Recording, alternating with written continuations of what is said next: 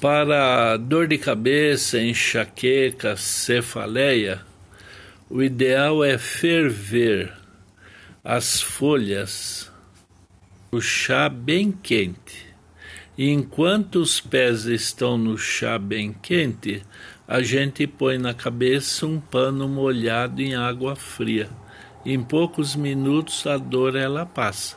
Se a gente fizer isso quatro, cinco vezes seguida, dificilmente essa dor ela volta depois.